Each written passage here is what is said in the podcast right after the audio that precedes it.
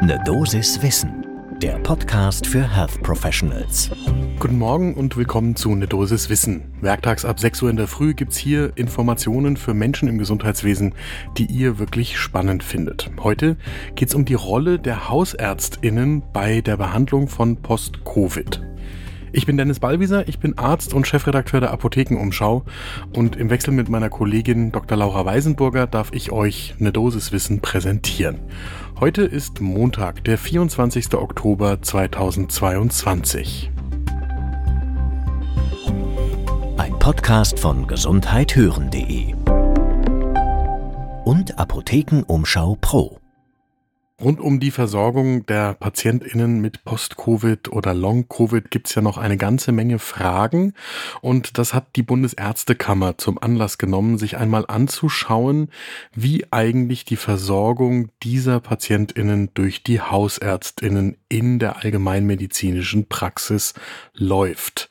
Das lohnt einen genauen Blick zum ersten Kaffee des Tages. Noch einmal ganz kurz, Post-Covid, das nennt man die Symptome nach einer Corona-Infektion und durchgemachten Covid-19-Erkrankung, wenn sie drei Monate nach einer Infektion noch symptomatisch vorliegen. Und diese Symptome dann nicht durch eine andere Diagnose zu erklären sind. Das betrifft aktuellen Schätzungen zufolge bis zu 15 Prozent der PatientInnen nach einer Corona-Infektion. Und die typischen Symptome, die machen es dann auch so schwer, teilweise das von anderen Dingen zu unterscheiden. Allgemein kann das Beschwerden rund um die Lunge oder das Herz-Kreislauf-System oder die Muskulatur betreffen. Und dann sind die typischen Erschöpfungszustände, so im Sinne eines Fatigue-Syndroms, glaube ich, das bekannteste, was es gibt. Dazu kommen aber auch noch Konzentrationsprobleme, Kopfschmerzen und teilweise Angstzustände. Die Zunahme der Zahl der Menschen, die solche Post-Covid-Symptome auch langfristig noch hat, macht das Ganze natürlich auch zu einem Thema für die hausärztliche und die fachärztliche Praxis.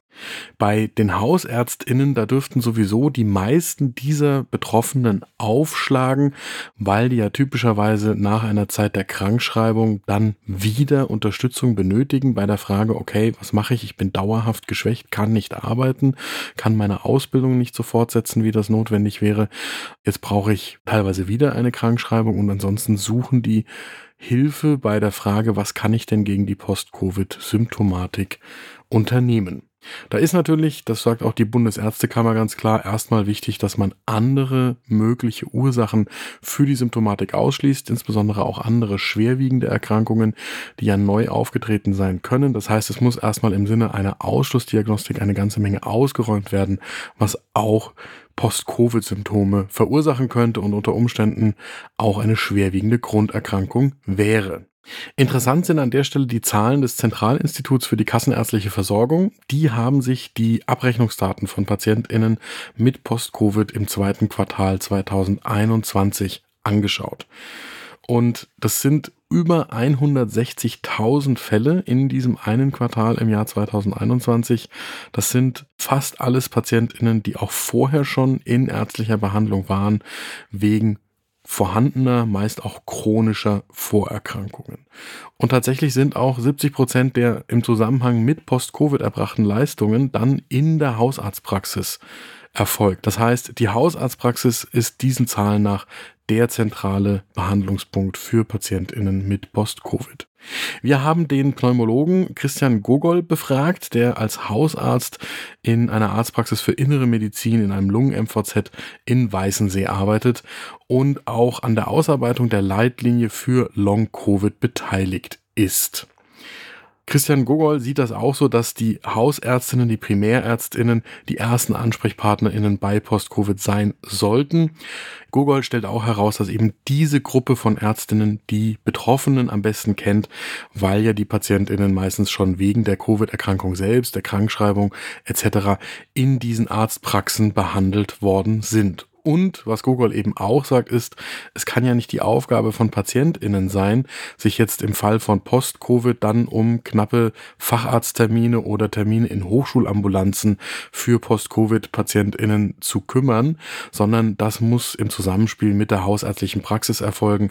Also bis wohin kann die Hausärztin oder der Hausarzt die Menschen behandeln und ab wann wird dann überwiesen in eine spezialisierte Ambulanz. Als Tipp für die KollegInnen sagt Christian Gogol, man sollte die PatientInnen so im Intervall von acht bis zwölf Wochen nach einem positiven Test noch einmal untersuchen, wenn es da den Verdacht auf anhaltende Symptome gibt. Und dann kommt es vor allem auf die Geduld an, dass man mit den PatientInnen eben versucht, den Ursachen auf die Schliche zu kommen und quasi erstmal alles andere auszuschließen, so bis dann am Ende das Post-Covid als Erklärung für die neu aufgetretenen Beschwerden, die dauerhaft bleiben, in Frage kommt. Und in einzelnen kassenärztlichen Vereinigungen, zum Beispiel in Berlin und in Bayern, gibt es schon erste Netzwerke, die entstehen, um die KollegInnen auf dem Laufenden zu halten. Also was sind eigentlich gerade die verlässlichen Informationen zu Post-Covid? Was weiß man aus der klinischen Betreuung der PatientInnen? Was weiß die wissenschaftliche Literatur schon darüber, damit man da nicht alleine auf weiter Flur ist bei dem Versuch, die PatientInnen jeweils angemessen und dem Kenntnisstand der Forschung und der Klinik entsprechend zu behandeln. Das wird vermutlich etwas sein, was sich auch in anderen kassenärztlichen Vereinigungen noch ausbreiten wird und das ist in jedem Fall ein guter Tipp und für mich die Take-Home-Message aus der heutigen Folge, dass es darum geht, gemeinsam das Wissen zu sammeln und entsprechend der Evidenz zu behandeln. Das war eine Dosis Wissen für heute. Die nächste Folge gibt es morgen ab 6 Uhr in der Früh, überall da, wo ihr Podcasts hört. Und wenn euch die Folge gefallen hat, dann abonniert uns doch, dann kriegt ihr immer eine Nachricht, wenn wir eine neue Folge online stellen. Ein Podcast von gesundheithören.de und Apothekenumschau Pro.